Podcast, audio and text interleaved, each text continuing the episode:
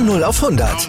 Aral feiert 100 Jahre mit über 100.000 Gewinnen. Zum Beispiel ein Jahr frei tanken. Jetzt ein Dankeschön, rubbellos zu jedem Einkauf. Alle Infos auf aral.de. Aral, alles super. Schräglage. Der Talk zur Motorrad-WM. Mit Andreas Thies und den Motorsporttotal.com-Experten Gerald Dirnbeck und Ruben Zimmermann.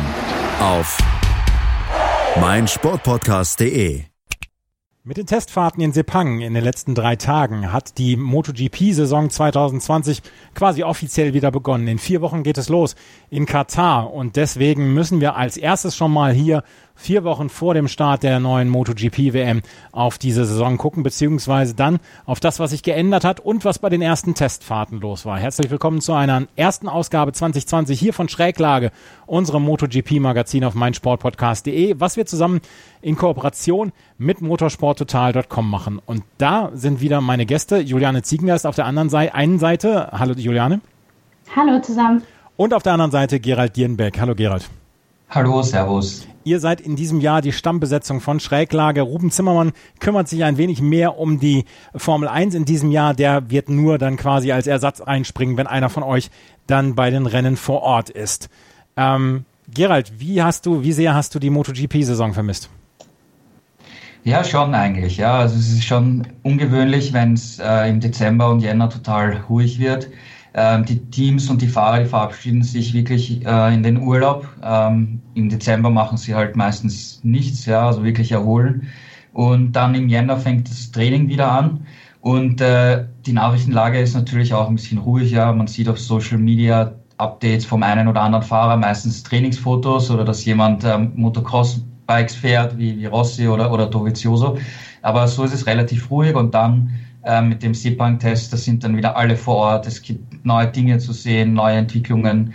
Ähm, Fahrermarkt hat sich jetzt auch schon für die Zukunft was getan. Also es geht jetzt wirklich wieder los. Äh, es ist spannend und äh, ja, Zeit ist es geworden, dass es wieder losgeht. Auch für dich, Juliane? Ja, auf jeden Fall. Also wie Gerald schon gesagt hat, Dezember, Januar ist immer so eine Durststrecke für uns, weil auch aufgrund des äh, Testverbots nicht viel passiert.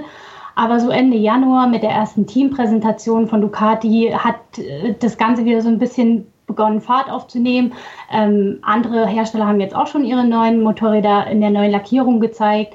Es gab, wie Gerald auch schon gesagt hat, die ersten paar Bekanntgaben für die nächsten zwei Jahre und jetzt eben der Test. Also wir haben schon wieder ein paar Sachen, die wir aufarbeiten und besprechen können. Wir haben ein paar Sachen, die wir aufarbeiten und besprechen können. Als erstes wollen wir uns mal darum kümmern, dass es ein paar neue Gesichter in einigen Teams gibt. Unter anderem natürlich Honda. Da haben wir die prägende Figur der letzten Jahre gehabt, Marc Marquez. Der hat einen neuen Partner, weil Jorge Lorenzo letztes Jahr quasi in Rente gegangen ist. Der hat seine Karriere für beendet erklärt und deswegen musste diese Maschine neu besetzt werden. Und wir haben in der letzten Sendung schon vor der Pause darüber spekuliert, dass es dann wohl Alex Marquez sein könnte, der dann auf dieses Motorrad kommen würde von Jorge Lorenzo und Gerald. Es hat sich am Ende bewahrheitet. Alex Marquez und Marc Marquez werden das Brüderpaar in dieser Saison bei Honda dann bilden. Wie überraschend war die Nachricht und ähm, wie sehr siehst du da auch Konfliktpotenzial in diesem Jahr? Also es ist dann äh, in Valencia beim Saisonfinale dann doch recht schnell gegangen, dass ähm, Alex Marquez dann gleich die, diesen Test äh, dort bestreiten hat äh, können. Und es ist natürlich jetzt eine interessante Geschichte, also zum ersten Mal da zwei Brüder in einem Top-Team, in einem absoluten Top-Team haben. Ähm, die beiden verstehen sich sehr, sehr gut, schlafen in, bei den Europarennen im gleichen Motorhome, ähm, trainieren zusammen, verbringen viel Zeit. Äh, ist richtiges, ein richtiges harmonisches äh, Brüderpaar. Und ich glaube nicht, dass da groß Konfliktpotenzial äh, bestehen wird. Äh, Marquez, also Alex Marquez war jetzt beim Test auch, auch relativ äh, gut unterwegs. Ich meine, er war noch nicht ganz auf, auf dem absoluten Top-Niveau. Für einen Rookie war das, glaube ich, ganz anständig. Was ich finde, was spannend zu beobachten sein wird, ist, ähm, wie sehr wird äh, Marc Marquez sich um seinen Bruder kümmern? Ähm, und ist es dann vielleicht während der Saison noch eine, Abwe eine Ablenkung für ihn?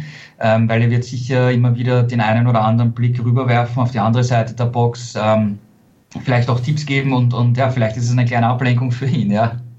Ähm, du hast es gerade gesagt, er ist dann eher der Unterstützer, beziehungsweise wir, wir haben da eher ein harmonisches Brüderpaar. Aber Juliane, Marc Marquez hat sich gerade in den letzten Jahren immer dadurch gezeigt, dass er eine sehr, sehr rücksichtslose Art hat, was seine Erfolge angeht. Hört das dann beim Bruder auf, beziehungsweise da wird dann eher gefördert statt gefordert?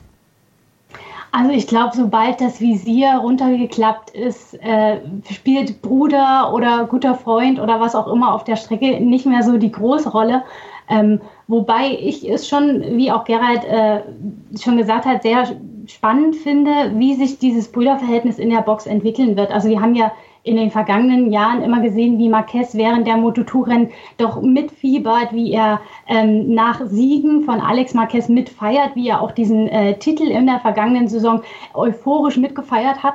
Und äh, sich da jetzt von frei zu machen, sich nur auf sich zu konzentrieren ähm, und auf seine Arbeit mit der Honda, das, das wird sicherlich äh, eine Aufgabe für ihn, aber so wie das jetzt sich auch bei den Tests dargestellt hat, ähm, konzentriert sich tatsächlich jeder auf sich und seine Aufgaben. Alex Marquez hat natürlich vollen Einblick in die Daten, aber ähm, er hat ja jetzt auch erstmal eine ganz, ganz andere Anspruchshaltung an sich selber und Marc Marquez hat mit seiner Schulter zu tun. Insofern haben die genug Problemherde für sich, die sie beackern müssen, wie sich das dann auf der Strecke darstellen wird. Ich glaube, dass es selten dazu kommen wird, dass sie jetzt schon in den direkten Zweikampf verwickelt, äh, weil, glaube ich, das Leistungsniveau einfach noch zu unterschiedlich ist. Aber selbst wenn das passieren sollte, ähm, ich glaube, da wird jetzt niemand anders fahren als gegen, gegen jeden anderen auch. Das wäre auch die falsche Herangehensweise.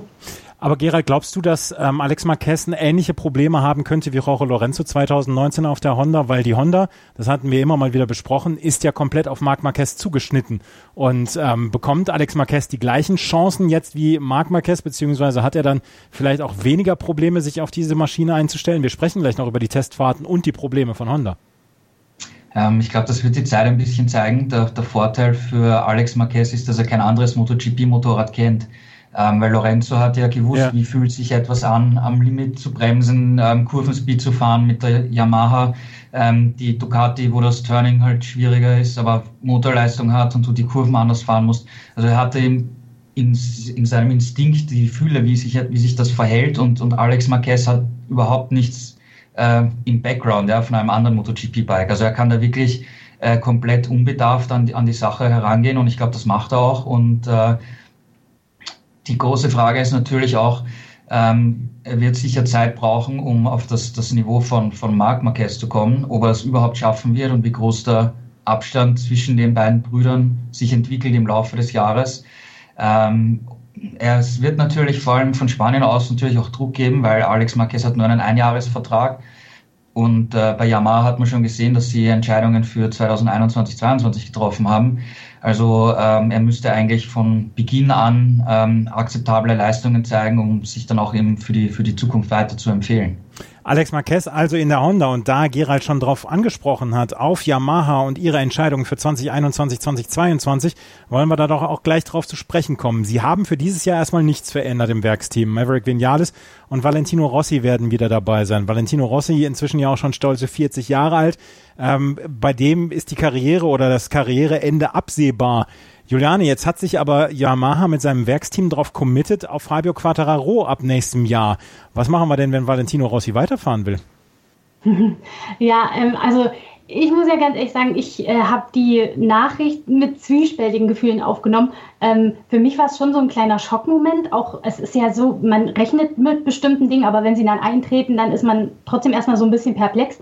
So in etwa war das bei mir. Äh, ähm, klar hat man damit gerechnet, Yamaha wird alles tun, um Quattararo zu halten, weil ja das Interesse anderer Hersteller schon offenkundig war.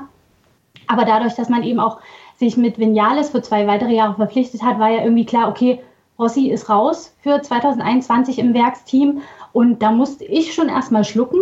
Ähm, aber so wie sich das Ganze dargestellt hat, wie auch Rossi und Yamaha die Situation dann aufgeschlüsselt haben, war es ja wirklich so, dass man sich ganz am Anfang äh, zusammengesetzt hat und Yamaha hat bei Rossi nachgefragt und abgeklappert, okay, wie ist der Stand der Dinge? Rossi wollte mehr Zeit, um sich entscheiden zu können. Er will bis Saisonmitte abwarten, um zu sehen, wie sein Leistungsniveau ist.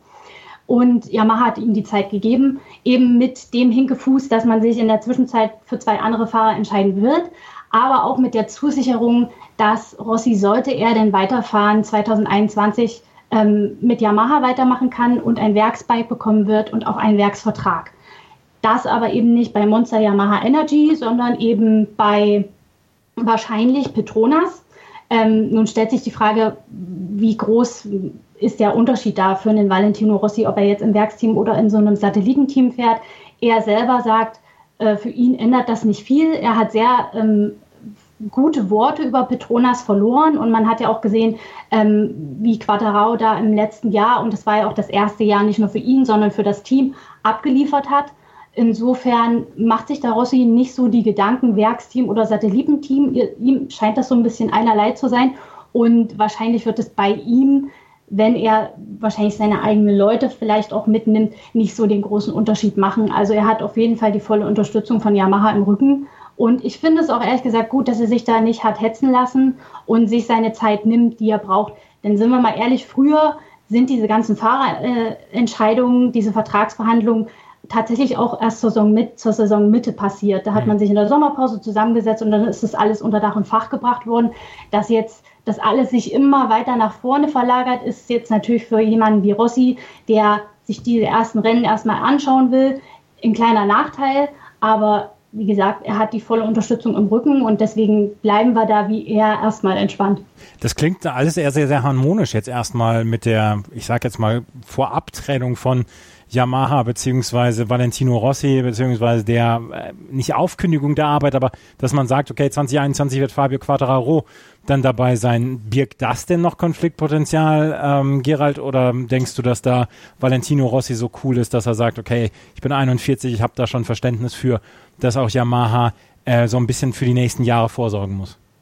Ja, ich glaube, dass Valentino das äh, auch sehr gut versteht und nachvollziehen kann und weiß, dass, dass er jetzt nicht mehr die, die absolute Zukunft ist von Yamaha und Yamaha äh, nach den schwierigen Jahren unternimmt jetzt extrem viel. Also so viele Motorräder, wie die beim Sepang-Test gehabt haben, das war schon sehr beeindruckend. Also die unternehmen jetzt wirklich sehr, sehr viel, um wirklich wieder absolute Top-Spitze Top zu sein, äh, Rennen zu gewinnen, Weltmeister werden äh, zu können. Und äh, da musst du auf die Zukunft setzen und das ist eben Fabio Quattro und das ist eine realistische äh, Geschichte, glaube ich, von allen Seiten. Ähm, ich glaube, der ganz große Verlierer in, diesen, in dieser ganzen ähm, Yamaha-Entscheidungsgeschichte ist eigentlich Ducati, weil die haben im vergangenen Herbst versucht, Vinales zu kriegen. Und wenn es mit dem nicht klappt, wollten sie schauen, dass sie Quattro kriegen und haben gar keinen davon bekommen. Ja? Ähm, also das sind meiner Meinung nach ein bisschen mehr die Verlierer von der ganzen Saga, die wir da jetzt gesehen haben rund um Yamaha. Ja.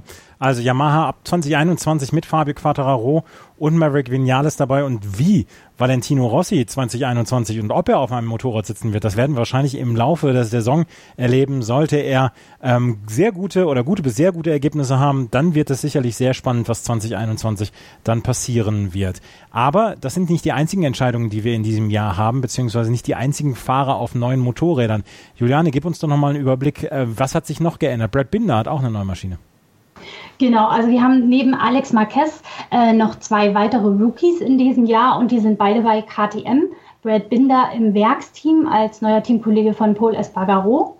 Und ähm, dann haben wir noch Ika Lecuona, der Tech3 KTM verstärken wird und der ähm, neue Teamkollege von Miguel Oliveira ist. Beide ähm, haben auch schon den äh, Shakedown-Test äh, in Sepang mitgemacht und jetzt eben den dreitägigen offiziellen Test ähm, die letzten drei Tage und äh, sich da weiter mit der KTM vertraut machen können, waren aber deutlich ähm, hinter Alex Marquez zu finden, was eben auch zeigt, ähm, weder Alex Marquez noch die beiden KTM-Jungs haben sich für ihren MotoGP-Einstieg die einfachsten Motorräder ausgesucht. Also KTM ist natürlich auch ein relativ äh, anspruchsvolles, äh, physisch anspruchsvolles Motorrad, ähm, aber sie haben da mit äh, Paul Espargaro, glaube ich, ein gutes äh, Zugpferd und einen guten Lehrmeister. Und Dani Petrosa als Testfahrer hat äh, ähm, ja auch äh, viel Input schon eingebracht. Und insofern äh, sind wir gespannt, was da auch im Kampf äh, um den Rookie-Titel des Jahres passieren wird.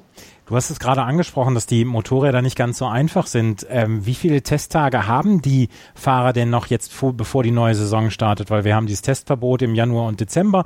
Ähm, wir haben jetzt nur drei offizielle Testtage, beziehungsweise vorher den einen kleinen Test. So richtig viel Zeit bleibt ja gar nicht, sich auf diese neuen Motorräder anzupassen, oder? Ja, also die, die, die Zeit, die läuft jetzt natürlich uh, unaufhörlich ab. Also wir haben noch einen äh, Dreitagestest in Katar ähm, vom 22. bis zum 24. Ähm, äh, Februar. Wir sind jetzt im Februar, genau. Ja. Ähm, Und äh, das wird natürlich ein sehr, sehr wichtiger Test sein, weil da ähm, die Technik finalisiert wird und das eben auch die letzte Gelegenheit ist, ähm, sich ähm, ja, mit den neuen Gesamtpaketen auch nochmal auf einer anderen Strecke ähm, zu beweisen, die Eindrücke von Sepang zu bestätigen. Und es ist eben auch insofern ein wichtiger Test, als dass er auf der gleichen Strecke in Katar auch der Saisonauftakt dann wenige Tage später stattfindet. Also insofern kann man da auch schon ähm, in puncto Rennabstimmung sehr konsequent und äh, akribisch arbeiten. Ähm, aber das sind dann so die letzten Kilometer, die äh, ja, geleistet werden können, bevor es dann richtig ernst wird. Ja, 8.3., wie gesagt, in Los Heile in Katar geht die neue Saison dann los. Also es sind nur noch vier Wochen. Gerald, vermisst du einen Namen in der MotoGP in dieser Saison? Und wir müssen die Frage stellen, was ist mit Jonas Folger, beziehungsweise was ist mit deutschen Fahrern? Ja, einen deutschen Fahrer vermissen wir natürlich schon in der MotoGP. Äh, Stefan Bradl ist weiterhin äh, Testfahrer bei Honda, hat jetzt auch schon fleißig getestet in, in Jerez und auch beim Shakedown-Test jetzt in Sepang. Und äh, er wird auch Wildcard bestreiten. Ich glaube, zwei oder drei ungefähr äh, werden es sein. Genaue Planung wird man, wird man noch sehen. Ähm, ja, Jonas Folger ist von der MotoGP jetzt ziemlich weit weg. Ähm, er wird IDM fahren in diesem Jahr und seine Karriere dort wieder neu, neu aufstellen. Also das ist mal die gute Nachricht, dass er wieder Rennen fährt und die deutschen Fans können ihn in der IDM eben, eben sehen und, und beobachten und äh, anfeuern. Aber bei Yamaha, wo er ja auch als Testfahrer im Gespräch war, das der Deal ist dann nicht mehr zustande gekommen. Äh, Johann Zarko war dann im Gespräch, aber als der sich dann entschieden hat, zu LCR zu gehen, die letzten Rennen letztes Jahr, und äh, jetzt dann eben zur Vinci Ducati, ähm, war das auch erledigt irgendwie und dort ist jetzt Jorge Lorenzo gekommen und äh, das ist natürlich auch, wo wir jetzt über Yamaha geredet haben, das ist jetzt alles Unternehmen für die Zukunft, ist Jorge Lorenzo sicher auch ein Puzzleteil. Und er hat es nicht hundertprozentig ausgeschlossen, dass er nicht vielleicht doch die eine oder andere Wildcard fährt. Aha. Ist aber noch nicht bestätigt. Ja. Es gibt Gerüchte, dass es Barcelona sein könnte, aber er hat gesagt, es ist noch nicht fix. Aber das wäre natürlich auch interessant, ähm, ihn als, als Teilzeitfahrer äh, bei einem oder anderen Rennen zu sehen. Äh, Dani Pedrosa bei KTM hat ja gesagt, er fährt überhaupt keine Wildcards, er fährt nur nur die Testfahrten und keine Rennen mehr und Lorenzo lässt sich das noch offen. Also das wäre eine interessante Geschichte, wenn er dann noch einmal mit der Yamaha fahren würde. Zwei Monate in Rente, schon wird ihm langweilig oder was? Ja, na, als Testfahrer hast du natürlich nicht so, so ein stressiges Programm ja. äh, wie, wie, jetzt, wie als Stammfahrer natürlich und du reist auch viel weniger und er ist halt immer noch dabei. Er kann immer noch äh, MotoGP fahren und, und diese, dieses Gefühl erleben, so eine, so eine Rakete fahren zu können, was natürlich für einen Vollblutrennfahrer das Adrenalin und alles schon, das fehlt einem wahrscheinlich schon, wenn man da aufhört. Äh, wir haben es gesehen, dass äh, Stoner damals auch wieder Test, Tests gefahren ist. Ähm, Petrosa ist auch gleich als Testfahrer zu KTM gegangen. Lorenzo jetzt bei Yamaha. Ähm, Wer weiß, vielleicht wird dann irgendwann mal Valentino Rossi auch Testfahrer. Ja, könnte auch sein, ja, wenn er aufhört. Ja, das sind auf jeden Fall die Personalrochaden, die wir in dieser und in der nächsten Saison haben werden in der MotoGP. Da kommt einiges auf uns zu, beziehungsweise es wird sehr, sehr interessant, gerade dann auch, was die Honda betrifft, mit Alex und Marc Marquez, das Brüderpaar, was in der neuen Saison an den Start gehen wird bei Honda. Wenn wir uns gleich wieder hören, dann werden wir mal über die Testfahrten sprechen, weil in Sepang gab es jetzt drei Testtage hintereinander und die, äh, die Leute, die auf die MotoGP gewartet haben, werden natürlich dann auf diese Testtage sehr genau geguckt haben. Und Juliane Ziegengeist und Gerald Dierenbeck von unserem Kooperationspartner motorsporttotal.com haben genau hingeschaut. Und darüber sprechen wir gleich hier bei Schräglage, unserem MotoGP-Magazin bei meinsportpodcast.de.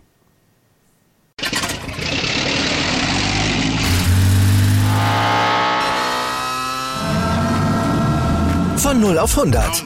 Aral feiert 100 Jahre mit über 100.000 Gewinnen. Zum Beispiel ein Jahr frei tanken. Jetzt ein Dankeschön, rubbellos zu jedem Einkauf. Alle Infos auf aral.de. Aral, alles super. Die komplette Welt des Sports. Wann und wo du willst. Starting Grid der Podcast rund um den teuersten Sport der Welt. Mit Interviews. They have everything on paper required to win the World Championship. Und Analysen. Taktik und Ferrari klappt nicht immer gut. Vor und nach jedem Grand Prix. Starting Grid. Die Formel 1 Show mit Kevin Scheuren und Ole Waschkau in Zusammenarbeit mit motorsporttotal.com und Formel1.de. Keep racing auf meinsportpodcast.de. In vier Wochen startet die neue MotoGP-Saison in Katar mit dem ersten Rennen. Wir haben eben schon darüber gesprochen, welche Fahrer das Team gewechselt haben, beziehungsweise welche Nachrichten, Personalnachrichten es für diese und die nächste Saison gegeben hat. Juliane, es gab jetzt drei Testtage in Sepang in Malaysia. Erste Frage, warum in Sepang? Zweite Frage, was wurde dort getestet? Und dritte Frage, bevor wir auf die einzelnen Teams zu sprechen kommen, gab es schon einen Gewinner bei diesen Tests? Also Sepang gehört immer traditionell zu ähm, den zwei Vorsaisontests im äh, neuen Jahr, bevor die Saison wieder losgeht. Und dort werden natürlich die neuen Motorräder auf den Härtetest gestellt, äh, genauso wie die Fahrer, denn äh, es herrscht eine extrem hohe Luftfeuchtigkeit, ähm, es sind hohe Temperaturen und ähm, da kann man die äh, Prototypen und äh, auch die neuen Reifen, denn es gibt ja auch einen neuen Hinterreifen von Michelin für diese Saison, ja auf Herz und Nieren prüfen. Ähm, wir haben äh, tatsächlich vor diesen drei offiziellen Testtagen schon mal drei ja, halb äh, offizielle Testtage gehabt, nämlich den Shakedown. Dort waren aber die Stammfahrer der großen Teams nicht dabei, sondern nur die Testfahrer, die Rookies und äh, KTM und Aprilia. Und jetzt mit diesen letzten drei Tagen waren eben alle versammelt und so konnte man sich schon ein bisschen einen Eindruck von dem Kräfteverhältnis verschaffen. Wobei man auch wirklich äh, jetzt vorauseilend sagen muss, die Zeiten, die bei solchen Tests gefahren werden, die muss man immer ein bisschen in den Kontext setzen. Also nicht jeder ist da wirklich auf einer fliegenden Runde unterwegs. Jeder Fahrer, jedes Team hat äh, ein ganz eigenes Testprogramm. Und wie gesagt, man hat auch schwer einen Überblick, wer da genau mit welchen Reifen unterwegs war. Deswegen äh, kann man die Einzelzeiten nicht so für bare Münze nehmen. Aber einer hat mal wieder bewiesen, dass er auf eine schnelle Runde eine absolute Macht ist und das war Fabio Quattararo. Der ist am ersten Testtag in Sepang noch mit dem Vorgängermodell der Yamaha gefahren, also dem 2019er und hat dann an den beiden anderen Testtagen zum ersten Mal äh, den aktuellen Prototypen, also den, den auch Rossi und Vinales fahren, getestet und hat damit erstmal eine Bestzeit nach der anderen rausgehauen. Also an Tag zwei ganz oben im Tableau, an Tag drei auch ganz oben im Tableau. Also das funktioniert auch mit der neuen Yamaha ganz offensichtlich. Ähm, er hat äh, allerdings auch gesagt, das Gefühl auf der 2020er Maschine ist noch nicht hundertprozentig da und er will auf jeden Fall an seiner Rennpace arbeiten. Also äh, an seinem Tempo auf die Distanz.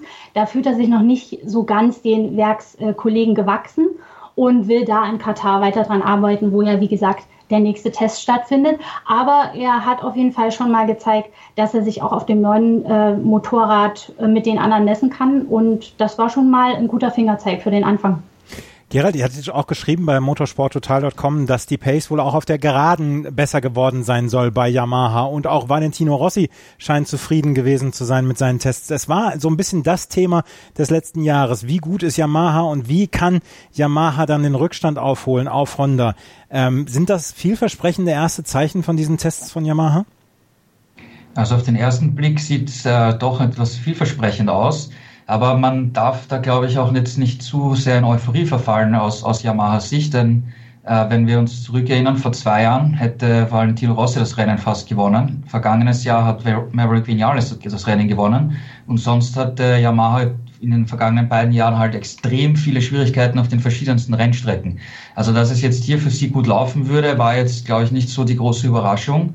Ähm, ob sie jetzt wirklich äh, große, große Fortschritte gemacht haben, das, das müssen die anderen Rennstrecken dann zeigen. Ja, also ich glaube, das wirklich, das wird, werden wir erwarten müssen, bis die Europasaison in Jerez oder so losgeht, wo wir eben dann jetzt dann Katar noch haben und dann die, die Überseerennen zur Saisonbeginn und komplett unterschiedliche Rennstrecken haben.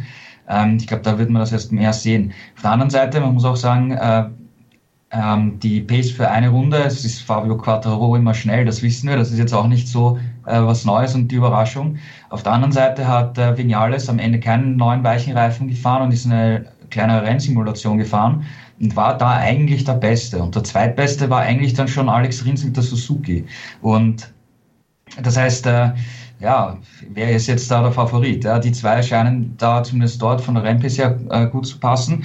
Könnte aber auch ein, ein äh, Hinweis sein auf die neuen Reifen, dass die vielleicht den, den Reihenmotoren besser äh, liegen ja, und mehr Kurvenspeed fahren können. Und das ist in Sepang halt sehr wichtig bei den langgezogenen Kurven, die es dort gibt. Ähm, also es könnte hier ein Zusammenspiel sein, aber auch da müssen wir abwarten, wie ist das auf anderen Rennstrecken. Also es ist noch, ist noch sehr früh ähm, für wirklich äh, ein Kräfteverhältnis einschätzen zu können. Also sind die guten Nachrichten von Yamaha eher Standard, was die letzten Jahre angegangen ist? Sie sind gut, auf jeden Fall. Also man sieht schon, da kommt Bewegung rein und es sind Fortschritte da, auf jeden Fall. Aber ob sie jetzt wirklich im Vergleich zur Konkurrenz, die jetzt noch nicht so hundertprozentig aufgestellt war, wie Marquez mit der, mit der Schulterverletzung zum Beispiel, ja. ähm, ob, wie das dann auf anderen Rennstrecken aussieht, das, das, das kann man jetzt wirklich noch nicht beurteilen. Da muss man wirklich warten, ja. Ja, also Yamaha trotzdem erstmal mit guten Nachrichten. Das können wir, glaube ich, erstmal vermelden. Ähm, wie ist es denn Honda ergangen, ähm, Juliane? Was ich gelesen habe bei euch, äh, Marc Marquez hat häufiger den Boden geküsst. Ja, also ähm, normalerweise äh, sind wir das ja gewohnt, dass er diese, diese Stürze gut abfangen kann. Er fährt einfach den Ellenbogen aus und stellt sich wieder auf. Äh, das geht jetzt nicht mehr so leicht im Moment, weil er ja Ende November sich an der rechten Schulter hat operieren lassen, nachdem es 2018 die linke Schulter war. Und äh, tatsächlich dauert die Regeneration da ein bisschen länger, als er selbst erwartet hat. Deswegen ist er noch nicht wieder bei vollen Kräften und konnte auch tatsächlich nicht so viel Testarbeit leisten, wie sich Honda das eigentlich vorgenommen hatte. Ähm, deshalb hat Cal Crutchlow von LCR Honda ähm, viel, viele Teile äh, für Marquez und Honda getestet. Ähm, Marquez äh, hat zwar gesagt, dass er physisch ähm, von Tag zu Tag äh, ja, eine Besserung gespürt hat, aber an Tag drei war es dann halt auch so, dass er noch mehr geben wollte, noch mehr Runden fahren wollte. Und dann hat er die Erschöpfung schon deutlich gemerkt. Und dann passiert so ein Sturz eben auch leichter. Man ist müder, man ist nicht mehr so bei Kräften und er konnte es eben auch nicht mehr so gut abfangen. Deswegen an Tag zwei und Tag drei jeweils ein kleiner Ausrutscher. Ansonsten ähm, hat er sich im Tableau immer so ein bisschen um die Top Ten herum bewegt ähm, hat wie gesagt jetzt auch nicht äh, einen Zeitangriff gefahren und auch keine wirkliche Rennsimulation versucht. Ähm, da ist es auch wirklich schwer durchzublicken, wie da der Stand der Dinge ist, weil er eben nicht in der perfekten körperlichen Verfassung ist und deswegen das Team eben auch nicht das Feedback zu den Technikteilen bekommen kann, das es sonst bekommt. Deswegen wird man dort auf jeden Fall Katar noch abwarten müssen. Man arbeitet bei Honda vor allem gerade am Motor. Äh, darunter leidet so ein bisschen das Handling. Also Cal Quattro war nicht so ganz zufrieden ähm, in den Kurven und mit dem Gefühl für das Vorderrad. Das ist ja sowas, an dem die Honda sowieso krankt und an dem man eigentlich arbeiten wollte. Aber da scheint man im Moment keinen wirklichen Fortschritt zu machen. Und ja, da bleibt abzuwarten, wie sich das in Katar eben auch mit der Physis von Marc Marquez entwickeln wird. Also den Disclaimer müssen wir halt tatsächlich immer bringen, dass die ähm, Teams, die unterschiedlichen Teams auch unterschiedlich testen. Es sind nicht alle auf der schnellen Runde unterwegs, es wollen noch nicht alle sich in ihre Karten schauen lassen und deswegen sind die Ergebnisse tatsächlich dann auch noch mit Vorsicht zu bewerten, oder Juliane? Ja, also so kann man das eigentlich zusammenfassen, wie, wie Gerald das auch schon gesagt hat. Das ist jetzt eben auch nur eine Momentaufnahme von diesem einen Test auf dieser einen Strecke in Katar. Ähm, da sind nochmal ganz andere Bedingungen, sowohl klimatisch als auch auf der Strecke selber. Dort ist eben durch die Nähe zur Wüste immer viel Sand, viel Schmutz. Die Gripverhältnisse sind schwierig. Da wird man sehen müssen, wie ähm, da die Reifen, wie da die Abstimmungen der Teams funktionieren. Ähm, und ja, wie schon gesagt, äh, nicht jeder ist äh, auf einen Zeitangriff aus. Vinales hat da zum Beispiel am letzten Tag komplett draus, drauf verzichtet. Deswegen findet man ihn in der Gesamtwertung äh, eben auch relativ weit hinten. Aber überhaupt muss man sagen, dass die Zeiten diesmal extrem nah beieinander liegen. Also ich habe mal nachgeschlagen, im Vorjahr, da waren am Ende des Tests sechs Fahrer, ähm, die eine 1,58er Zeit gefahren sind. Und bei diesem Test waren es 16. Ja. Also da sieht man, wie eng das Feld einfach beisammen liegt. Insgesamt 19 Fahrer liegen innerhalb von einer Sekunde. Also es ist auch einfach ein extrem dichtes Feld und das lässt aber darauf hoffen, dass die Konkurrenzfähigkeit der Teams einfach so nah beieinander liegt, dass wir alle total spannende Rennen sehen werden. Also insofern warten mal ab, wie sich das in Katar zeigt. Das hätten wir uns ja auch alle verdient, ganz spannende Rennen und vielleicht auch eine ganz spannende WM, nicht so wie in den letzten Jahren, wo Marc Marquez sehr, sehr früh dann auch die Entscheidung ja herbeigeführt hat für diesen Fahrertitel. Ähm, Gerald, lass uns nochmal auf die anderen Teams gucken. Du hattest Suzuki eben schon erwähnt. Die waren wohl sehr gut unterwegs und haben unter anderem ein neues Chassis getestet. Ja, die haben jetzt ein komplett neues Chassis dorthin gebracht. Da hatten sie aber nur eine Version zur Verfügung, ähm, dass sich die Fahrer teilen haben müssen. Und äh, insgesamt soll das sehr, sehr gut gewesen sein vom, vom Feedback her. Ähm, am Motor wurde vor allem im vergangenen Herbst gearbeitet mit, mit Testfahrer Silvan Contoli. Und äh, jetzt geht es mehr in, in, in Chassis- und Handling-Bereich. Und ähm, ja, Suzuki wird da jetzt viel Arbeit haben, um für Katar eben äh, die Motorräder komplett aufzubauen mit dem neuen Chassis. Und insgesamt, äh, Suzuki, da hört man nie so viel, da sieht man nie so viel, aber sie sind vor allem im, im Long Run äh, wirklich, wirklich stark äh, gewesen, vor allem, vor allem Rins. Äh, Joamir war jetzt auch nicht so weit weg.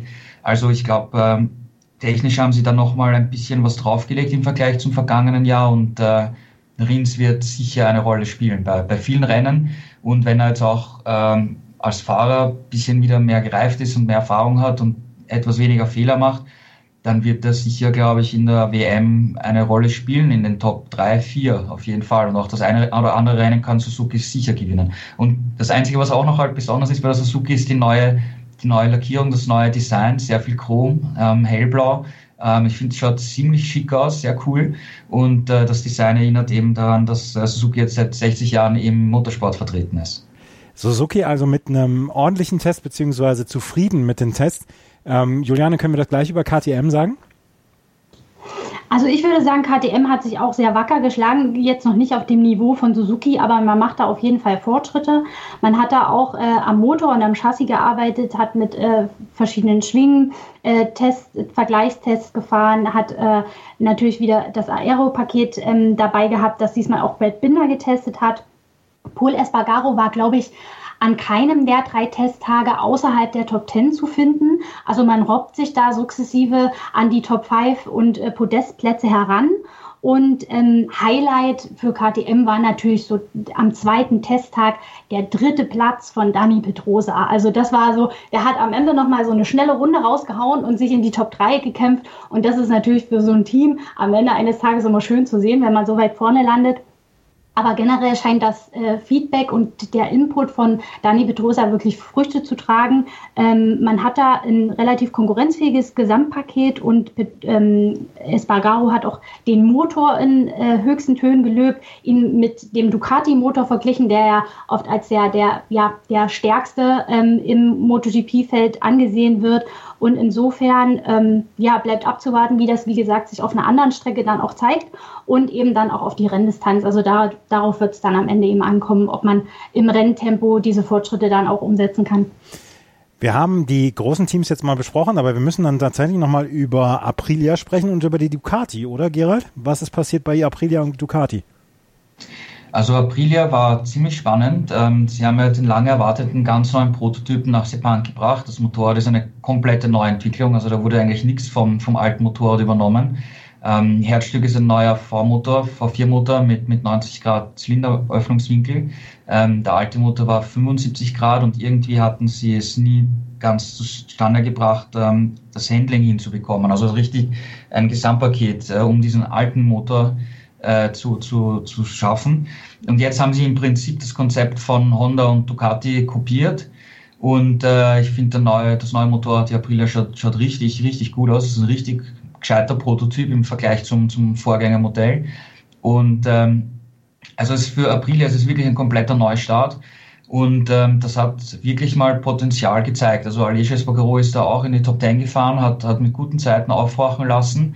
Ähm, es gab da natürlich auch ein paar kleinere technische Probleme. Es ist beim Motor unten heraus auch noch nicht perfekt, ja, niedrigen Drehzahlen, aber es ist doch ein bisschen mehr Topspeed da. Handling soll gut sein. Also das ist wirklich jetzt einmal ein Startpunkt für Aprilia. Trotzdem, es ist noch sehr, sehr früh in diesem Projekt. Sie hatten jetzt genau zwei neue Motorräder und äh, sie wollen für Katar eben noch einmal zwei aufbauen, dass jeder der beiden Fahrer, ähm, wie auch immer dann neben Alice Espargaro fahren wird, weil von Andrea Janone, der ist immer noch gesperrt wegen, wegen dieser Doping-Geschichte. Dann haben sie dort mal vier Motorräder. Und die anderen Teams haben ja schon viele neue Sachen im vergangenen Jahr schon getestet, teilweise schon im vergangenen August. Ja, waren, war, ich glaube, der erste Yamaha-Motor war in Brünn im August äh, auf der Strecke, ja, in, für Valentino Rossi und, und Maverick Vinales damals. Also in diesem äh, Kontext ist Aprilia doch noch in Zeitrückstand, aber Potenzial scheint das neue Motorrad doch zu haben. Also sie scheinen da wirklich äh, näher an die Spitze herangekommen zu sein. Und Aleix Espargaro hat auch gemeint, im Rennen könnte er um, ums Podest fahren ich glaube, da ist er noch etwas zu optimistisch, ja, weil, wie gesagt, die, die, die Referenz, was man da ein bisschen erkennen hat können, waren Vinales und, und Rins, ja. Ja. Ähm, also auch hier die Teams mit durchaus interessanten Neuigkeiten, beziehungsweise dann wahrscheinlich auch mit sehr schlau machenden Tests. Über einen Fahrer würde ich gerne nochmal gerade sprechen wollen, Juliane. Johann Zarko, den hattet ihr dann auch in einer eurer Meldungen auf motorsporttotal.com. Der hat gesagt, wow, ich bin noch relativ weit weg durch die lange Pause. Ähm, kriegt man das aufgeholt, diese, diese Automatismen bis zum, bis zum März? Er ist jetzt dann auch auf einer neuen Maschine auf der Avincia.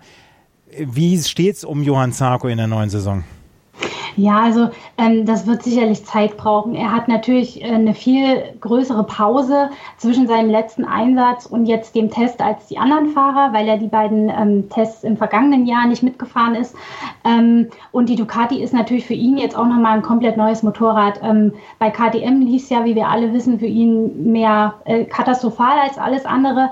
Ähm, vorher ähm, ist er schon die Yamaha äh, gefahren, da war er sehr gut drauf, aber ähm, die kam seinem sa sanften Fahrstil auch sehr zugute.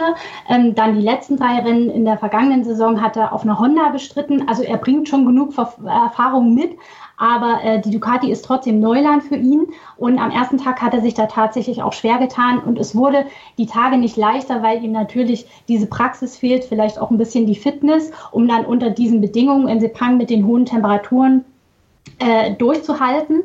Ähm, aber das wird sicherlich mit der Zeit kommen, mit jedem Kilometer, den er mehr fährt. Und ich meine, er hat am letzten Tag dann auch wirklich gezeigt, ähm, dass es auf jeden Fall für ihn bei Ducati besser laufen könnte als bei KTM, weil er dann nur noch einen Rückstand von sechs Zehnteln auf äh, die Bestzeit von Quattarao hatte. Und das ist schon beachtlich. Es ist zwar nur äh, ein 17. Platz im Gesamtklassement, aber wir haben es angesprochen, die Abstände sind wahnsinnig gering. Es wird auf jeden Fall spannend sein zu sehen, was er bei Ducati leisten können wird. Er wird auf jeden Fall genau beobachtet, auch von den Ducati-Bossen. Ähm, und wenn er sich äh, ja gut anstellt, dann wird er sicherlich auch das ein oder andere Technik-Update bekommen, ähm, um das Potenzial dann noch besser auf die Strecke bringen zu können. Aber das wird, wie gesagt, Zeit brauchen, gerade bei ihm, weil er auch so lange raus war aus der ganzen Geschichte. Also die Testtage in Sepang durchaus sehr interessant verlaufen. Gerald, haben wir noch eine Nachricht vergessen, die wir noch besprechen müssen hier in diesem Rahmen, was die Testtage in Sepang angeht? Ja, über Ducati müssen wir noch sprechen. Ja, ja wir haben jetzt über Johann Zarko auf der Avinza Ducati geredet, aber er fährt ja das Vorjahresmodell. Und äh, im Werksteam, ähm, also insgesamt hat äh, Ducati acht äh, Motorräder nach, neue Motorräder nach, nach Sepang gebracht, also zwei für für, für jeden Fahrer. Also das ist Dovizioso, Petrucci und auch die Pramac-Fahrer Miller und äh, Bagnaia. Und ähm, vom Eindruck her ist, ist Miller eigentlich irgendwie am besten noch zurechtgekommen. Ähm, aber es haben alle irgendwie gemeint, dass, dass sie mit dem neuen Reifen von Michelin, dass das Motorrad noch nicht ganz harmoniert. Ähm, und sie versuchen das über, über Setup von, von äh, Chassis und Elektronik äh, besser auf den neuen Hinterreifen abzustimmen. Aber von, von allen Werken, da hatten wir jetzt natürlich ähm, Honda mit, mit Marquez, mit der Schulterproblematik. Das ist ein Thema natürlich, ein, ein gesundheitliches Thema natürlich. Und auf der anderen Seite Ducati, äh, die auch nicht so perfekt und glücklich reingeschaut haben nach diesem Test. Bei allen anderen Teams wurde über Fortschritte und wir, es ist gut und es geht vorwärts geredet. Aber bei Ducati war es irgendwie, da hatte man sich ein bisschen mehr erwartet. Ja. Ich meine, wenn man sich erinnert, im vergangenen Jahr war dort Danilo Petrucci der absolut schnellste. Und ähm, irgendwie, ja, Petrucci hatte sich irgendwie überhaupt nicht wirklich wohlgefühlt auf dem Motorrad. Äh, Dovizioso hat eben über die, über die Reifen und Setup äh, geredet und war nicht wirklich happy.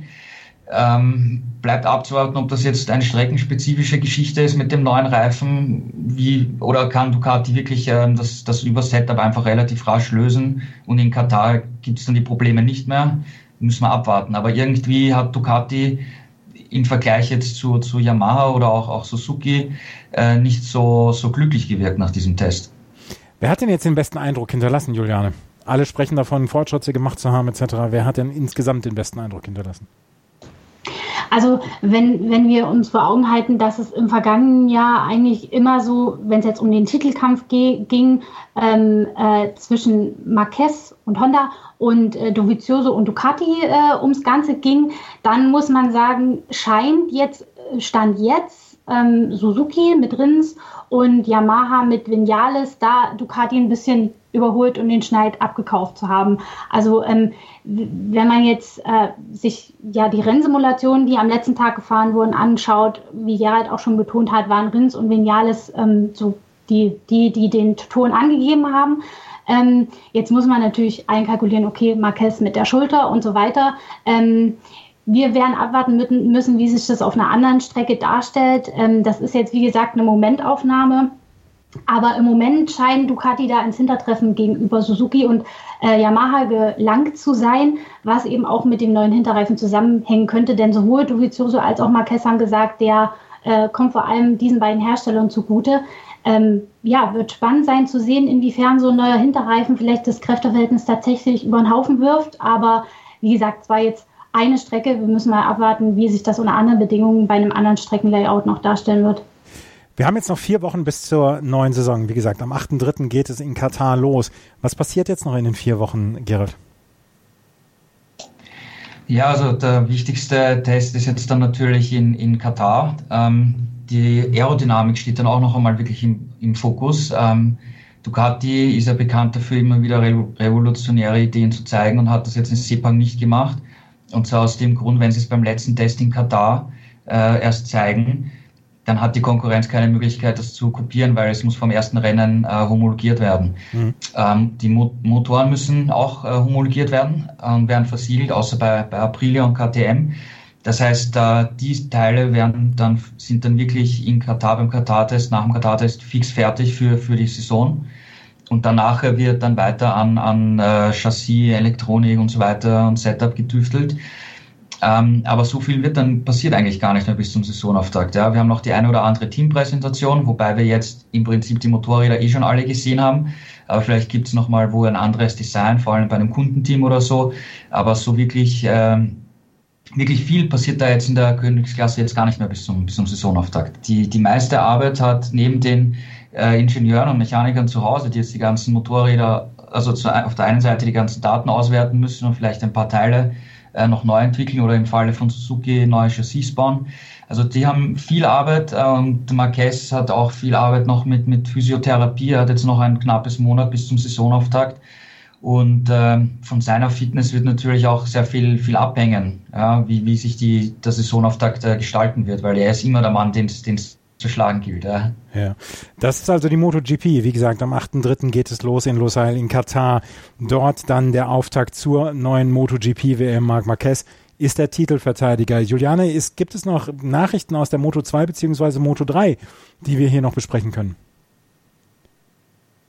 Also es gab äh, ähm, einen äh, Privattest ähm, auf spanischem Boden in den vergangenen Tagen, aber ähm, der erste offizielle, offizielle Test, äh, der steht noch aus. Der wird ähm, vom 19, 19. bis 21. Februar stattfinden. Da sind dann Moto 3 und Moto 2 vor Ort und da werden wir uns einen Eindruck ähm, von den kleineren Klassen verschaffen können. Der findet in Jerez statt. Und äh, ja, und dann geht's für die auch nahtlos weiter, ähm, mehr oder weniger äh, eine Woche später dann nach Katar zum Saisonauftakt. Ähm, ja, und ansonsten äh, ja, sind, sind unsere Radar auf Standby, wenn es darum geht, ob vielleicht noch der ein oder andere Fahrer für die nächsten zwei Jahre verkündet wird. Ähm, wie wir bei Yamaha gesehen haben, werden die Entscheidungen ja immer früher getroffen. Insofern kann es passieren, dass da schon das eine oder andere ja finalisiert wird. Man hat gehört, äh, Alex Rins ist äh, mit Suzuki in Verhandlungen und ähm, bei Marquez laufen die Gespräche mit Honda auch auf Hochtouren. Also vielleicht wird da die eine oder andere Unterschrift schon trocken, bevor es überhaupt richtig losgeht in dieser Saison. Also wir warten ab. Und ihr könnt das dann alles bei motorsporttotal.com nachlesen, wenn es dann Neuigkeiten geben wird. Und wir werden uns dann am 10. März bzw. am 9. März mit der neuen Ausgabe von Schräglage wieder zurückmelden und dann das erste Rennwochenende dann der MotoGP dann ausführlich besprechen aus Katar. Das waren Juliane Ziegengeist und Gerald Dierenberg von unserem Kooperationspartner motorsporttotal.com, die während der gesamten Saison dann hier bei Schräglage dann unsere Experten sein werden. Danke euch beiden. Dankeschön und bis zum nächsten ja. Mal. Danke auch. Tschüss. Das war es für heute mit der ersten Ausgabe von Schräglage. Wenn euch das gefällt, was wir machen, freuen wir uns über Bewertungen, Rezensionen auf iTunes. Ihr wisst, wo ihr eure Informationen zum MotoGP herbekommt, motorsport-total.com. Und ansonsten, wie gesagt, hören wir uns zum ersten Mal nach dem Rennen in Katar. Vielen Dank fürs Zuhören. Bis zum nächsten Mal. Auf Wiederhören.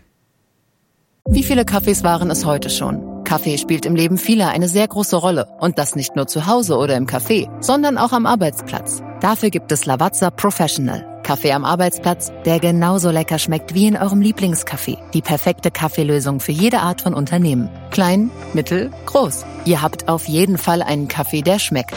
Die richtige Motivation für eure Arbeitstage. Alle Infos zu Lavazza Professional findet ihr auf lavazzapro.de mit allen Kaffeelösungen für euer Büro. Schräglage. Der Podcast zur Weltmeisterschaft in der MotoGP, der Moto2 und der Moto3. Nach jedem Rennen begrüßt Andreas Thies seine Experten Gerald Dirnbeck und Ruben Zimmermann von motorsporttotal.com und analysiert das Rennwochenende. Schräglage. Jetzt abonnieren auf meinsportpodcast.de.